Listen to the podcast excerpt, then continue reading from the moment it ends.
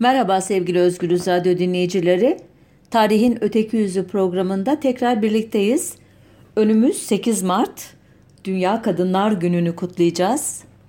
Ee, geçen sene e, tam 8 Mart'ta Özgürüz Radyo'da ilk programımı yapmıştım. Demek ki aradan bir yıl geçmiş. O programda e, bugünün e, tarihine ilişkin e, uzun uzun e, sohbet etme imkanı bulmuştuk. Bu yüzden içinde yine kadın geçen bir başka program yapmayı e, hedefledim.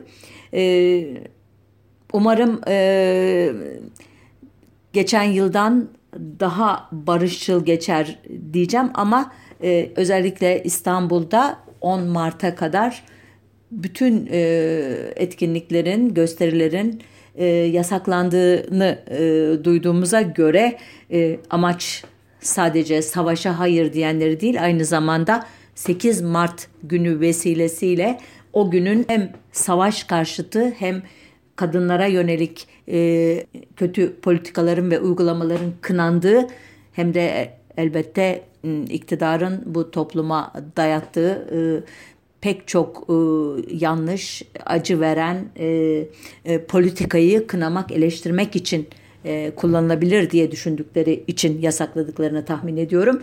E, bu yüzden e, sadece iyi bir dilekle e, geçiştirmekten başka çarem yok şu anda bilemiyorum çünkü önümüzdeki günler ne gösterecek. Evet e, hazırladığım konu dediğim gibi içinde kadınlar geçen bir e, e, sohbetti. Hemen gireyim konuya siz de fark edeceksiniz ki bir parça tarihten kadın portrelerinden oluşan bir program olacak. E, muhte e, muhtemelen bunu niye e, gündeme getirmedin, bundan neden söz etmedin diye çok eleştireceksiniz beni ama bu seferlik böyle olsun diyelim. Bir başka zaman tamamlarız eksiğimizi. E, Mehmet Bayrak e, kendisi e, Alevi ve Kürt çalışmalarında çok e, öncü bir isimdir. E, bilenler bilir. Osmanlı'da Kürt Kadını e, adlı eserinde Kürt literatüründe Fataraş veya Fatareş adıyla tanınan kahraman savaşçı kadından ve bu kahramanın zaman içinde nasıl Türkleştiğinden söz eder. Fata, Fatma'nın Kürtçe söylenişi, Reş de Kürtçe'de siyah, kara anlamına geliyor. Yani bu e, tamlama Fatareş, Kara Fatma diye e, Türkçeleştirilebilir. Ee, Zeynep Kutlu Ata ise 2006 yılında Sabancı Üniversitesi'nde hazırladığı lisansüstü tezinde 1806'dan e, başlayarak 1853-1856 e, Kırım Savaşı'nın, 1877-1878 Osmanlı-Rus Savaşı'nın ve milli mücadele döneminin kara fatmalarını anlatır. E, ben bu iki eseri de okuduğumda çok etkilenmiştim bu konuda. Çünkü bu kadınlar askerliğe, savaşa e, ilişkin toplumsal cinsiyet kalıplarına ilişkin ön yargılarımızı ters yüz eden istisnai kadınlar idi. Ee, biraz sonra anlatacağım öykülerinde siz de fark edeceksiniz bu ayrıksı konumlarını. Ee, belki de e, tarihte bir ya da iki Kara Fatma vardı ya da Fatareş vardı. Bunların hep e, bir arka tip olarak tekrarı e, söz konusu. Onu da bilemiyoruz doğrusu. Kaynaklardaki ilk Kara Fatma yani bu adla belgelere geçmiş kadın 1806 yılında Trabzon valisi Tayyar Mahmut Paşa tarafından İstanbul'a yazılmış bir mektupta çıkıyor karşımıza. Sesim için de özür dilerim. Astım hastalığı benim artık ayrılmaz parçam oldu. Her programda özür dilememi gerektiren bir ses bozukluğu oluyor. Artık e, buna e, ne diyeyim hoş göreceğinizi tahmin ediyorum. E, devam ediyorum. E, mektuptan Kara Fatma adlı bir Kürt aşiret beyinin karısının 78 kişilik bir çeteye komuta ettiğini ve Amasya sancağında hırsızlık yaptığını öğreniriz. Bu Kara Fatma çaldığı malları kadın olduğu için dikkati çekmemesine güvenerek Çorum ve Osmancık bölgesinde pazarlamaktadır mektuba göre. Ee, Kara Fatma'nın diğer suçu da bir Müslümanı öldürmek ve bin kuruşunu çalmaktır. Tayyar Mahmut Paşa e, Kara Fatma ve adamlarını 3-5 gün hapse atar ve çetenin çaldığı paraları öksüz bıraktığı çocuklara verir. e, Kürtlerden saraya bir şikayet gelirse de amacının Kürtlere saldırmak değil halkın yaşamını ve malını korumak için Kara Fatma'yı etkisiz hale getirmek olduğunu söyleyen Mahmut Tayyar Paşa'nın mektubunda bu kadından kafir, melune olarak söz etmesi ilginçtir. Çünkü bilindiği gibi e, Kürtlerin ezici çoğunluğu Müslümandır. Hatta Şafiilik gibi en muhafazakar e, e, mez, e, mezhebindendir e, Sünniliğin. E, bu durum kadının e, Ezidi Kürtlerinden olduğunu düşündürür. Biliyorsunuz Ezidiler e, farklı bir e, inanç grubunu oluşturuyor. Biraz sonra onlardan da ayrıntılı söz edeceğim için burada hızlıca geçeyim bu e, Ezidi açıklamasını. E, ama daha ilginç olan Tayyar Mahmut Paşa'nın bu kadından e, söz ederken e, bir haydut olduğu halde hiçbir şaşkınlık belirtisi göstermemesi anlaşılan o devirde bu tür e, kadınlara eşkıyalık, şakilik, haydutluk yapan kadınlara sıkça rastlanmaktadır. Bu e, ilginç örnekle açılışı yapmış olalım. E, ikinci kahramanımız e, Sine Milli aşiretinin reisi Kara Bilal'in kız kardeşidir. E, Mehmet Bayrak'tan öğrendiğime göre bu kaynaklarda adı bunun Fatareş olarak geçiyor. Biraz önce söylemiştim Fatma, Fatma Reş'te kara demek e, Kürtçe'de. Ailenin erkek üyelerinin sırayla ölmesi üzerine aşiretin başına geçen Fatareş Hanım 1853'te Kırım Savaşı patlak verdiğinde padişahın tüm Osmanlı tebaasına yaptığı çağrıya uyarak 300 dolayında süvari ve piyade ile bu savaşa katılmak üzere İstanbul'a gitmiş. İngilizler ve Fransızlar da Osmanlı ile birlikte savaşa katıldıklarından İstanbul Avrupa'dan gelen askerler, yazarlar, gazeteciler, gezginler ve ressamlarla dolu o sırada bir köylü kadının komutasında İstanbul'a gelen bu gönüllü milis birliği hem Batılıların hem de İstanbul halkının büyük ilgisini çekmiş. Ve biraz önce sözünü ettiğim o Avrupalı e, gezginler, gazeteciler, ressamlar da e, sadece ilgilenmekle bakmakla kalmamışlar. Onu bir de e, gravüre, e, çizgiye, resme geçirmişler bu ilginç olayı.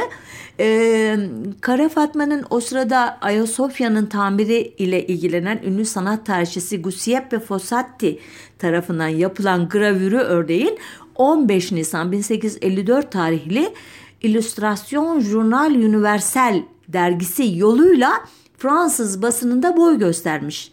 E, gravürün altında Fransızca Kürdistan kahramanı Kara Fatma İstanbul'da yazıyor. Ben gördüm bu gravürü. E, 22 Nisan 1854 tarihli The Illustrated London News dergisi de benzer bir gravürü Kara Fatma Hanım Kürt süvarileri İstanbul'da altyazısıyla vermiş. Bunu da gördüm. Mehmet Bayrak'ın sözünü ettiğim kitabımda var bu gravürler. E, gazeteye göre Kara Fatma'nın Sivastopol'de Moskovalılara karşı gösterdiği büyük kahramanlığın nedeni adi bir suçtan dolayı Girit Kandiye'deki zindanlardan birinde yatan kocasını affettirmek için padişahın gözüne girmek istemesi imiş. Ben şeylerin yalancısıyım bu batılı gazetecilerin olabilir gerçekten niye olmasın. Aynı gazetenin 1 ee, Temmuz 1854 tarih sayısında da Kara Fatma'nın Kara Güzel olarak tanındığından söz ediliyor ama yaşı 78 olarak veriliyor ki e, benim e, açıkçası e, gördüğüm gravürlerde hiç de güzel bir hanım yok ve biraz çirkin, bakımsız, yırtık pırtık giysili biri görünüyor. Bu ilginç yani güzel derken böyle bir görsel kullanılması ve yaşının çok yaşlı olması e, e, savaşmak için çok uygun e, görünmedi bana. E, 1867'de e, Müşavir Paşa e, diye bilinen e, Adolphus Slate e, var Osmanlı e, donanmasında e, amiral olarak e, görev yapan bu e, kişi e, diyor ki Üsküdar'dan güzel kayıklar ve sandallarla Beşiktaş'taki Yıldız Sarayı'na geçen Kara Fatma'nın halkı en çok şaşırtan yanı Müslüman bir kadın olarak yarı çıplak erkekler gibi dolaşmasıdır diyor. Yine Slade Paşa'nın anlattığına göre Serasker Rıza Paşa kendisini büyük iltifatlarla huzuruna kabul etmiş. Müftü de dualarla uğurlamış. E, ilginç e, bir anlatı bu da. E, yaklaşık 30 yıl sonra Kırım Savaşı'nda çarpışan bir başka Kara Fatma ile tanışıyoruz. 8 Kasım 1887 tarihli New York Times gazetesi bu seferki kaynağımız. Kara Fatma'yı anlatan uzun yazıyı Amazon başlığını uygun görmüş gazeteci. Bildiğiniz gibi Amazonlar ilk kez Homeros'un İlyada destanında e, adı geçen e, Samsun havalisinin ana vatanı olduğu varsayılan ve ok atmalarını engellemesin diye tek göğüslerini kesen efsanevi kadın savaşçılar. Bu kadınlar genç, güzel, erotik varlıklar olarak temsil edilirken e, batılı kaynakların e, ve adını andığım New York Times gazetesinin e, yayınladığı Kara Fatma portresi yaşlı, çirkin ve bence kadın mı erkek mi olduğu anlaşılmayan bir varlık. Keşke e, radyo programı değil de e, bir gazete yazısı olsaydı size o görsellerle birlikte anlatırdım aslında ne demek istediğimi. Ee, bu konuda çalışan Zeynep Kutlata diyor ki Kara Fatma'yı çirkin göstermek suretiyle diyor savaşçı olmanın medeni batılı kadınlara uygun olmadı sadece çirkin doğulu kadınlara uygun olduğu ima etme, edilmektedir diyor gazete aracılığıyla. Bilemiyorum çok hani sert bir eleştiri ama niye olmasın çünkü Amazon ama e, güzellikleriyle resmedilmişlerdir eski Yunan e, kaynaklarında. Burada hem Amazon deyip böyle çirkin bir görsel kullanması e, Zeynep Kutlu Atay'ı doğrular gibi geldi bana da. E, bu olaydan çeyrek asır sonra e, Kadınlar Dünyası adlı Osmanlı döneminin e, işte ilk feminist e, dergilerinden birinin 20 Temmuz 1913 tarihli sayısında karşımıza bir Kara Fatma gravürü daha çıkıyor. E, bu gazetenin 10. sayfasındaki yazıya bakılırsa e, 1877-78 Osmanlı-Rus Savaşı'ndaki 93 Harbi diye e, e, halk arasında ve o dönemin de kullanılan takvimden dolayı böyle geçmiştir. E, Rus işgali sırasında düşman eline geçen Erzurum'daki ünlü Aziziye tabiyalarını e, topladığı 3-4 bin Kürt cengaveriyle ele geçiren e, yazarın e, adlandırmasıyla Büyük İslam Validesi imiş bu e, Kara Fatma Hanım. E, şöyle anlatıyor haberde e, portresi şöyle ayrıntılandırılıyor. E, Kara Fatma iddiamızca kara değil, parlak, drahşan bir delildir. Kara Fatma bir Kürttür. Malatya sancağı mülhakatından Aladağlıdır ve Aladağ Kürt beylerinden birinin asil Necip kızıdır. Resimden anlaşılacağı üzere zayıf orta boylu olup rengi esmer ve gözleri ve kaşları siyahtır. Elbisesi erkek elbisesinin aynıdır. Entari yerine geniş bir şal var, ceket yerine ise sarka tabir olunan bir nevi cepken giyer. Sesi erkek sesi gibi gür ve serttir. Yazar e, Kara Fatma yüzünü asla setr etmez yani kapatmaz ancak saçlarını boynunun velhasıl başının yüzünden başka bütün aksamını leçek tabir olunan bir bezle kat kat sararak tesettür ederdi. Harpte ise resimde görüldüğü üzere örtünürdü diyerek o günlerin önemli e, tartışmalarından biri olan peçe tartışmasına gönderme yapıyor anlaşıldığı kadarıyla. Bu e, haberden bir yıl sonra yaklaşık 1914 tarihinde İttihat ve Terakki Cemiyeti'nin kanatları altında yayımlanan Siyanet dergisinin dördüncü sayısında ta 1850'lerden beri e, biraz önce anlattığım o hikayedeki gravürlerden biri hiçbir kanıt gösterilmeden veya açıklama yapılmadan Türk kızı Kara Fatma olarak sunulur. Aynı iddia derginin 15. sayısına yayımlanan Halil Hamit imzalı Kürt asıllı yazarın Kürt kadınlara ilişkin bir yazısının dergi redaktörünce eklenen dipnotunda da tekrarlanır. Şöyle diyor dipnotta. Silsile-i kelama halel getirmemek için Muharrir'in Kara Fatma'ya ait olan fıkrasına dokunmadık. Dört numaralı nüshamızda resmini ve tercümeyi halini derc ettiğimiz Kara Fatma Kürt değil Türktür.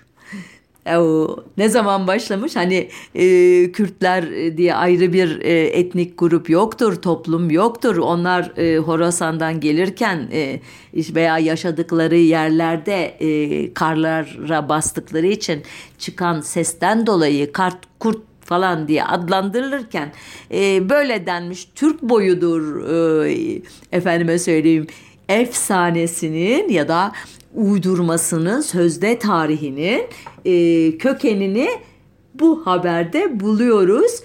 Hiçbir açıklama yapmıyor. Hayır efendim biz yazarı bozmak istemedik yayınladık ama Kürt değil Türktür deyip geçiyor. Neden? Dönem 1914 İttihat Terakki Türk Milliyetçiliğinin amiral gemisi efendim söyleyeyim savaş e, e, ortamı ve Türklük e, e, efendime söyleyeyim e, söylemi etrafında toplumu mobilize etmenin çok önemli olduğu dönemler. Efendime söyleyeyim Hızlıca e, İttihat Terakki dönemini 1914-18 arasındaki Birinci Dünya Savaşı'nı geçiyoruz ve milli mücadele denilen 1918 Mondros Mütarekesi'nin ardından 1922'de İzmir'in geri alınmasına kadar ki süreye verdiğimiz adla milli mücadeledeki kara fatmalardan en önemlisine e, geliyoruz. Birçok kara fatma var e, ama en ünlüsü Fatma Seher 1934 sonrası aldığı soyadıyla Erden Hanım, Fatma Seher Erden Hanım. Ee, 1878'de Erzurum'da doğmuş Fatma Seher Hanım. Kocası Derviş Efendi'nin ölümünden sonra Edirne'ye göç etmiş. İzmit cephesinde e, milli mücadele sırasında erkeklerden daha kahramanca savaşmış. E, Kara Fatma adını da Eylül 1919'da Sivas Kongresi sırasında karşılaştığı Mustafa Kemal vermiş kendisine. Kongreden sonra Fatma Seher Hanım İstanbul'a gitmiş. Oradan Topkapılı Pire e, e, Mehmet ile Las Tahsin'le birlikte e, 15 kişilik bir birlik oluşturarak İzmit cephesinde Gülbahçeli Murat Ağa'nın emrine girmiş. Murat Ağa'nın yardımıyla birliğini 743 kişiye çıkaran Kara Fatma Halit Paşa'nın Deli Halit Paşa'nın kumandasında kahramanca savaşmış. Bu resmi tarih buraya kadar olanı e, böyle anlatıyor. Bundan sonrası bir parça öteki tarih konusu. E, Fatma Seher Hanım 1 Mayıs 1922'de Meclis Başkanı Kazım e, Özalp Bey, Van mebusu Hasan Hakkı Bey ve Sovyet Rusya sefiri o dönemin Aralov yoldaşım bulunduğu 1 Mayıs İşçi Bayramı'nda ki kendisi e, çiçek bayramı diyor daha sonra anlatırken bu olayı Fatma Seher Hanım girdiği bir atış müsabakasında üsteğmen rütbesiyle ve işlemeli rütbesiyle e, hem rütbeyi kazanıyor özür dilerim hem de işlemeli gümüş bir sigaralık ile ödüllendiriliyor. Yani çok başarılı bir atış yapıyor anlaşılan. Ee, Sovyet Rusya sefiri Arolov hatıratında diyor ki Fatma Çavuş kısa boylu, zayıf, enerjik, yüzlü, kara gözlü bir kadındı. Fatma'nın sırtında siyah bir ceket, altında çizgili bir eteklik vardı. Belindeki geniş kuşağında tüfek mermileri, kama, omuzunda da kayış görünüyordu. Başını bir Yemeni ile sarmıştı. Fatma Çavuş Sovyet Rusya'ya olan sempatisini belirtmek ayrıca bizim askerlik işlerimiz ve Rus kadınının iç savaşa katılmaları konusunda ayrıntılı bilgi almak için gelmişti diyor. Dediğim gibi bunları resmi tarih yazmıyor. Öteki tarih yazıyor. E, Aralov'un çizdiği portreye bakılırsa e, ortada e, bir de sosyalist kara Fatma'mız var. E, hikayeyi biraz daha e, devam ettirince yine resmi tarihin e, anlatısıyla 5 Temmuz 1923'te Tanin gazetesinde e, görüyoruz Fatma Seher Hanım'ın adını. Şöyle anlatıyor gazeteye. Vatanın büyük kurtarıcısı ebedi şefin layık olmadığım büyük ittifatı beni son derece sevindirdi. Neye? Kendisine Kara Fatma adı vermesinden söz ediyor. Esasen bütün emel ve arzum yapmış olduğum hizmetten hiçbir menfaat beklemiyorum. Bu itibarla taltif edilmiş olduğum rütbemin mukabilinde verecek maaşımı Kızılay'a terk etmekle son vatani görevimi de yaptım.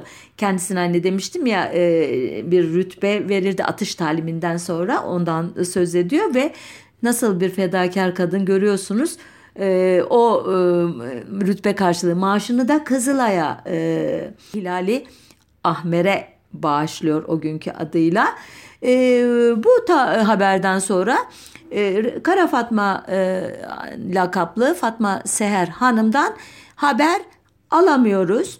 Ta ki 1933 yılında 7 gün dergisinin muhabiri Mekki Bey kendisini İstanbul Galata'daki Rus manastırında buluncaya kadar. Derginin 9 Ağustos 1933 tarihli 22. sayısında yayınlanan mülakata bakılırsa Kara Fatma Seher Hanım milli mücadele sırasında bir çatışmada iki elini ve akli dengesini kaybeden kızının çocuklarıyla birlikte sefalet içinde yaşamaya çalışıyor bu manastırda.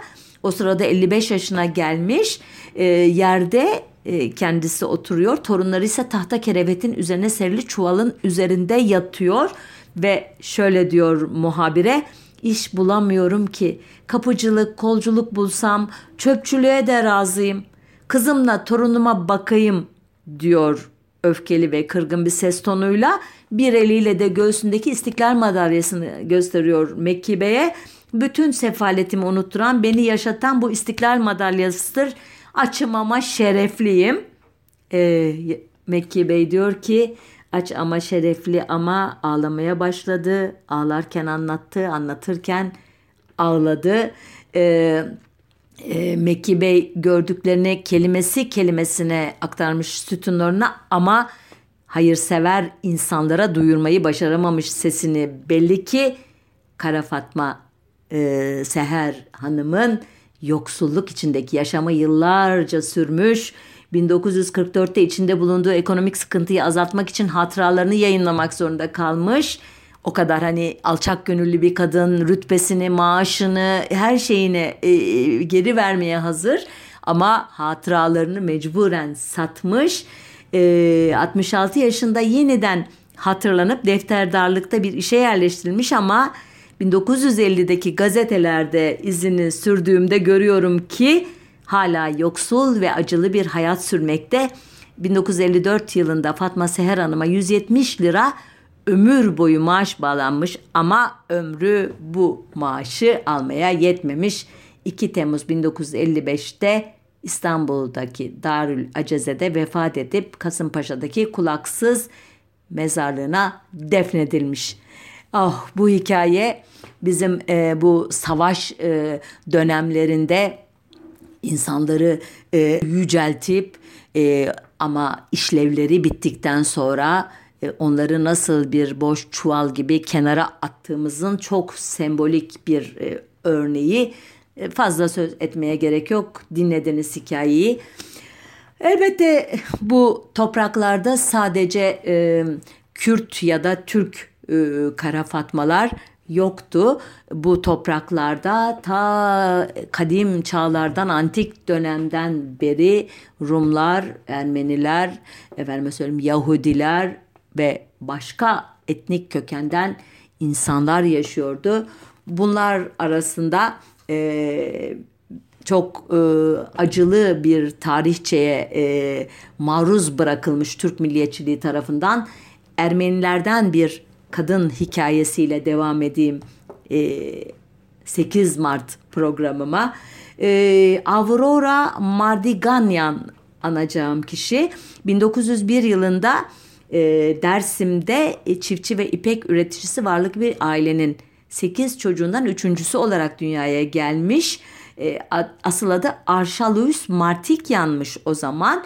E, 1915'te Ermenileri bu topraklardan ebediyen e, sürmek e, ve mümkünse yok etmek üzere yola çıkan İttihat Terakki e, e, kadrolarının e, ilk e, kurbanı e, Arşaluyus'un ailesinden e, bir iki kişi babası ve erkek kardeşi olmuş. O halbuki o sırada Arşaluyus e, yani Aurora e, sonradan alacağı isimle e, Amerika'ya e, gitmek ve orada eğitim almak üzere hazırlanmaktaymış.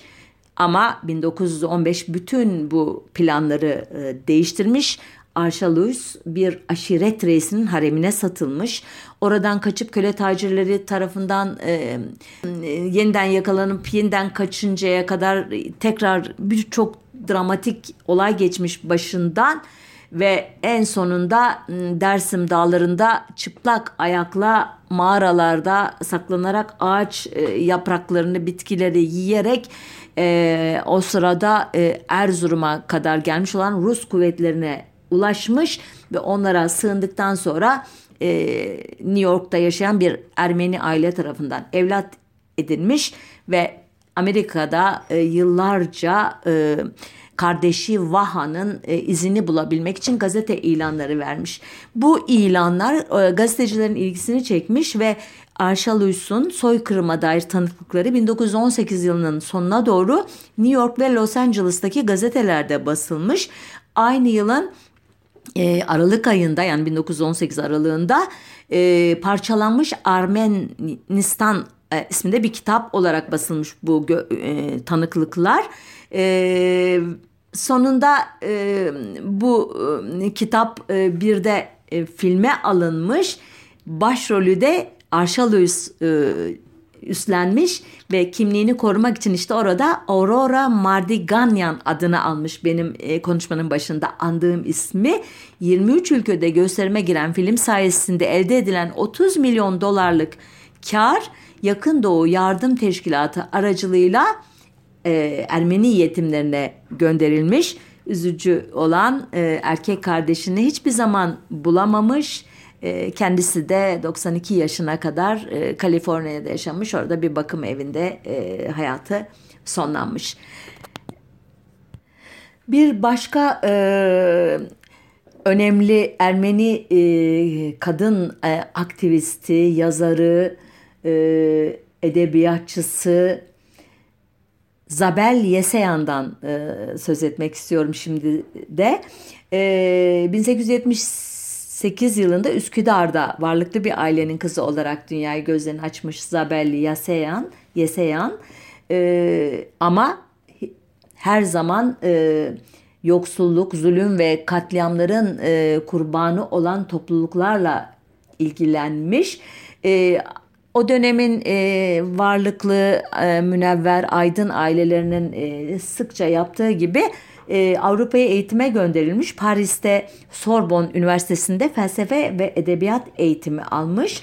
E, bu yıllarda Fransızca, Ermenice e, sözlük çalışmaları yapmış. Fransızca, Ermenice ve Osmanlıca dergilerde makaleleri, yazı, şiirleri, kısa yazıları, öyküleri özür dilerim yayınlanmış.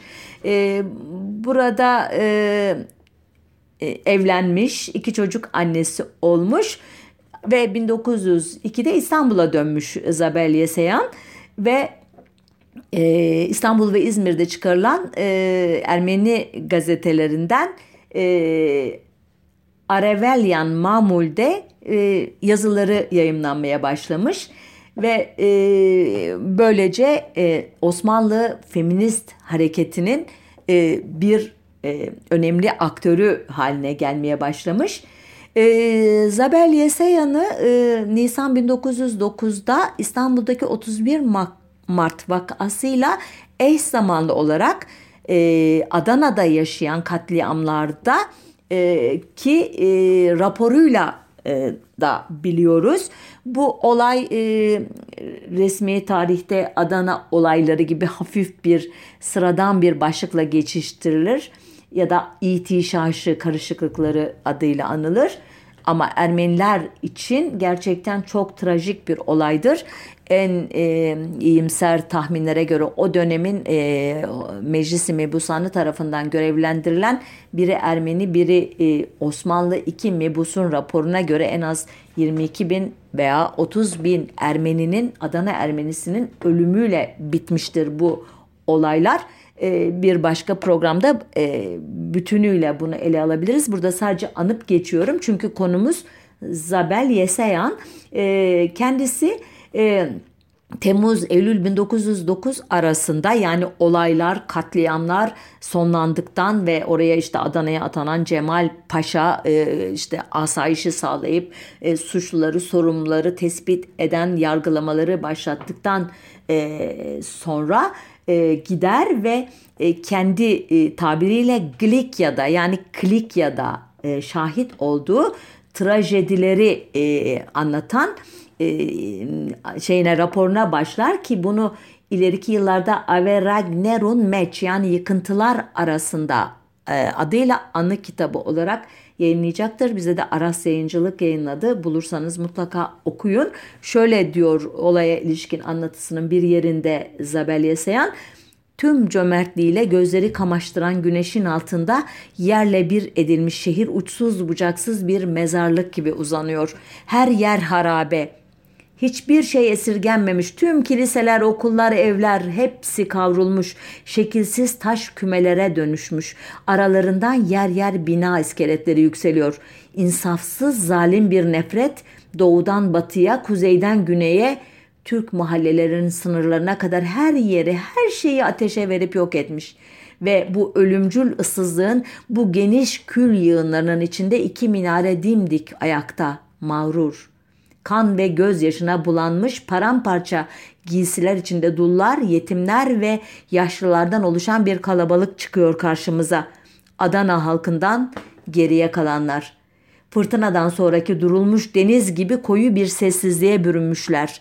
Onulmaz acı ile keder derinliklerine gizlenmişler ve bu acı ara sıra su yüzüne çıkıyor. Yaşamaya, yeniden hayat bulmaya dair umutları katledilmiş. Açlık ve susuzluk da bedenlerini uyarıp bu uyuşmuşluktan çıkarmazsa yaşam onlar için tümden sönmüş olurdu.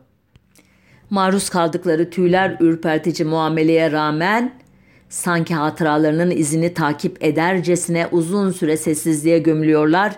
Sonra birden adeta göğüslerini yırtan feryatlar yükseliyor. Aman! Zabel Yeseyan 24 Nisan 1915 günü İttihat Terakki'nin kararıyla İstanbul'dan e, toplanıp Çankırı ve Ayaş'a sürülen Ermeni toplumunun 235 entelektüeli arasındaki tek kadındı.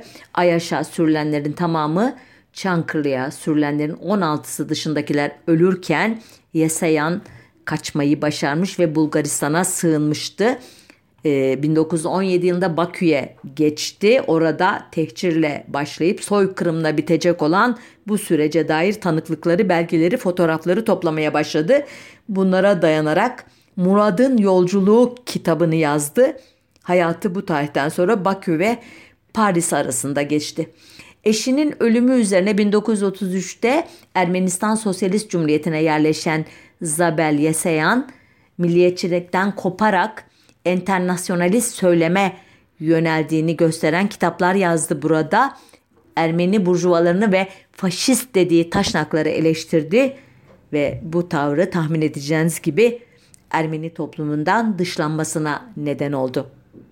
Ancak e, trajik biçimde Stalin rejimi de onu dışlamış olmalı ki 1900'ların 1930'ların sonunda ki bilmiyoruz tam tarihi Sibirya'ya sürüldüğü ve orada öldüğü sanılıyor. Ne sürülme nedeni ne sürülme tarihi ne de ölüm tarihini biliyoruz. Bazı kaynaklar 1943 olabilir diyor. Evet bir baş bu topraklarda e, yaşamış e, bir başka e, toplumun Ezidilerin Mayan Hatun'uyla devam etmek istiyorum. Hatırlarsanız konuşmamın başında Ezidi bir e, kadından, Kara Fatma'dan söz etmiş ve demiştim ki daha sonra değineceğim bu konuya. E, Ezidiler e, Aynen Kızılbaşlar, Zeydiler, Şiiler, Şabaklar, Nusayriler gibi e, Osmanlı döneminde millet statüsü kazanmamışlarsa da zındık veya mülhit diye de adlandırılmamış e, bir e, dini e, inanç grubu e, etnik olarak Kürt oldukları e, yaygın olarak kabul edilen bir e, görüş ama Ezidi inancı e, burada uzun uzun anlatmayacağım. E, çok özgün bir inanç e, grubu. E, Mezopotamya'nın e, kaotik ortamında bu ayrıksı yerleriyle hayatta kalmayı bir şekilde başaran Ezidiler en zor anlarından e, birini dönemi elbette ikinci Abdülhamit'in İslamlaştırma politikaları yüzünden yaşamışlardı. bu tarihler aynı zamanda Protestan misyonerler tarafından Ezidilerin Hristiyanlığa davet edildikleri yıllardı. 1892 sonbaharında Ömer, Ömer Vehbi Paşa komutasındaki Osmanlı orduları Musul'daki Sincar dağları civarındaki Ezidilere acımasız bir saldırıya geçti. Ezidiler 1893'te eski statülerini tekrar elde ettilerse de 1915-16 yıllarında ki Ermeni soykırımından e, zarar gördüler ve bir daha da toparlanamadılar. Ee, gelelim konumuzla ilgili e, e, şahsiyete. E, Ezidi toplumlarında dini ve dünyevi otoriteyi temsil eden mirlerin erkeklerden seçildiği bilinir. Bunun tek istisnası şimdi anlatacağım e, Mayan ya da Meyan Hatun 1913 ve 1957 yıllar arasında tam 44 yıl fiilen mirlik yapmış olan Mayan Hatun e, bir Mir ailesinin kızı olarak dünyaya gelmiş. 18 yaşında dönemin Mir'inin kardeşi Ali Bey ile evlenmiş ya da evlendirilmiş. O yıl e, Ömer Vehbi Paşa aracılığıyla devletin ezidileri ya, ya İslamiyet'i ya ölümü seçme tercihiyle bıraktığı yıl imiş. Ali Bey İslam'a geçmeyi kabul etmeyince Sivas'a sürülmüş. Mayan Hatun da muhtemelen üzüntüden ardı ardına e, düşükler yapmış ve hayatta sadece oğlu Said kalmış. 3 e, yıl sonra e, Britanya yetkililerinin araya girmesi üzerine e, Ali Bey sürgünden e, kurtulmuş. Irak Suriye sınırındaki Sincar bölgesine dönmüş. Ezidilerin geleneksel olarak inanç merkezlerinin de bulunduğu e, bölgeye dönmüş ve ilk kavgasını Mayan Hatun'un kardeşi İsmail Bey'e karşı vermiş.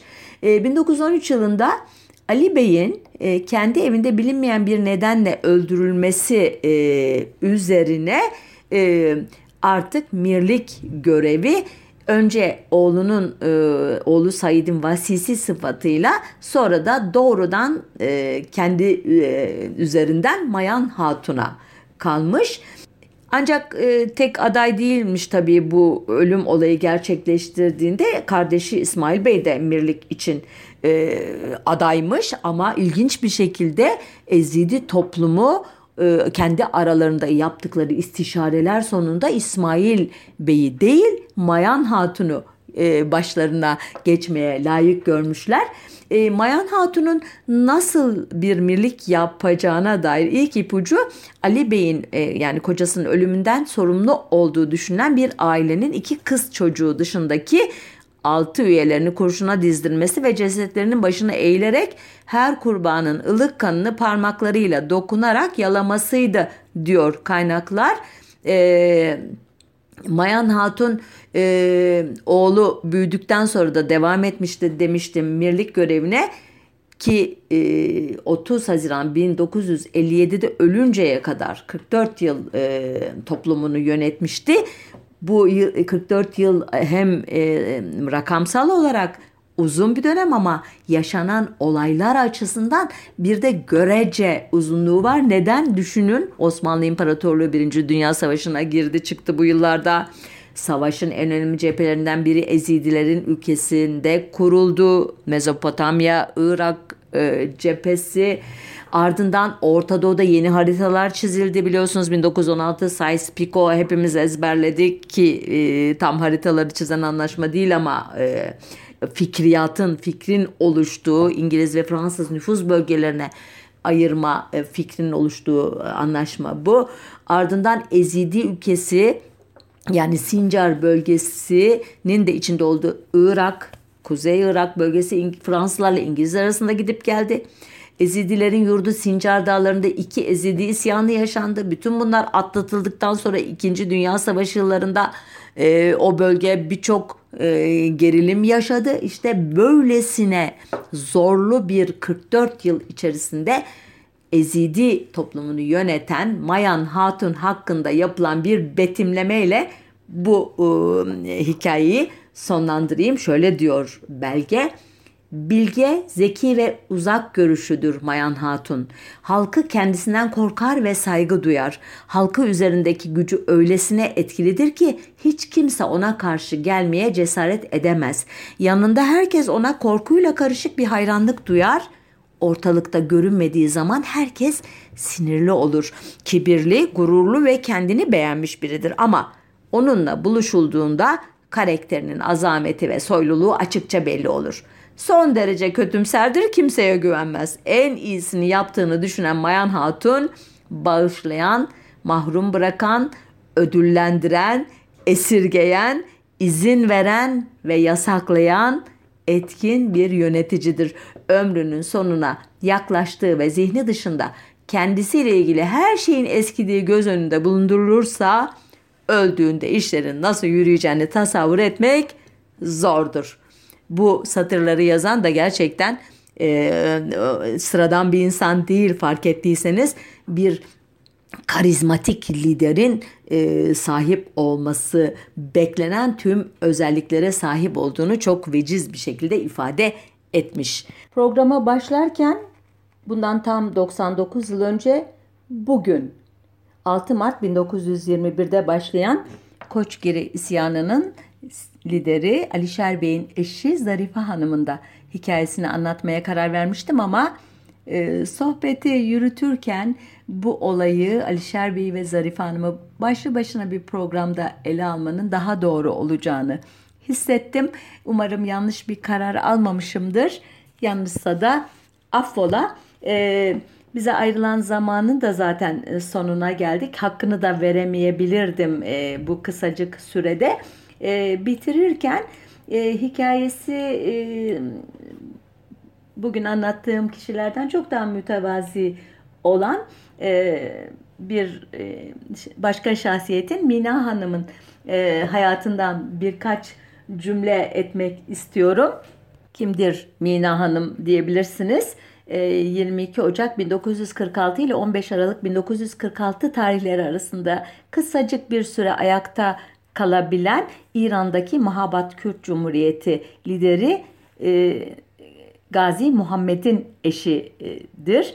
E, Mina'nın 1908'de İran e, Kürdistan'ında doğmuş. E, hayat hikayesini anlatmayacağım uzun uzun ama Mahabat Cumhuriyeti e, hayata geçtiğinde eşinin de desteğiyle Mart ayında e, Yekiti Afretani Jinen Kürdistan yani Kürt Kadın Birliği'ni kurarak ona başkanlık etmişti.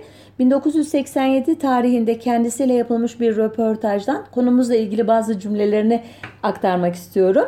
E, diyor ki Mina Hanım, Mahabat Cumhuriyeti ilan edildiği gün Kürt milleti bütün aşiretler Çarçıra Meydanı'nda toplandılar. Mahabat böylesi bir coşkuya ve önemli olaya ilk defa sahne oluyordu. O dönem Kürt Kadınlar Birliği Başkanıydım. Mahabat ve Kürdistan'ın diğer bölgelerinden gelen kadınlar da o gün Çarçıra'da toplanmışlardı. Halk mutluluktan uçuyordu. On binlerin katıldığı göventler tutuluyordu. Herkes köylüsüyle, esnafıyla, işçisiyle, kadını ve erkeğiyle tek kalp, tek can halinde o günün mutluluğunu yaşıyorlardı. E, rahmetli eşim çok ileri görüşlü bir insandı. E, beni sadece karısı olarak evde oturan, misafirleri karşılayan birisi olarak görmek istemiyordu. Bütün Kürt kadınlarının sosyal ve siyasal hayata katılması için çok çaba harcıyordu diye devam ediyor röportaj. E, yine bir e, baş Röportajda Gazi Muhammed Nemine Hanım'ın evlatlarından biri olan Süheyla Hanım'ın e, boyutu itibariyle e, minicik ama içeriği anlamı itibariyle devasa e, olan bence şu anısını okudum. E, diyor ki Süheyla Hanım babam bir keresinde kızım sana milletin nedir diye sorduklarında benim kadınlığımdır cevabını ver demişti. E, bilmem bu sözün üstüne söz söylemek yakışık alır mı? Bence almaz. E, ben de o zaman e, programı izninizle bitireyim. Bitirirken hem iki gün sonra e, muhtemelen her zamanki gibi e, görkemli bir şekilde e, kutlanacağını düşündüğüm e, 8 Mart Dünya Kadınlar Günü'nü ya da 8 Mart Dünya Emekçi Kadınlar Günü'nü e, kutlayayım. Hem de e, parçası olmaktan gurur duyduğum e, hem yayın politikasıyla hem e, işbirliği yaptığımız arkadaşlarımız itibarıyla çok önemli bir işlev gördüğüne inandığım ve geçen yıl tam bugün de yayın faaliyetine başlamış olan Özgürüz e, Radyo'ya e, nice yıllar dileyim.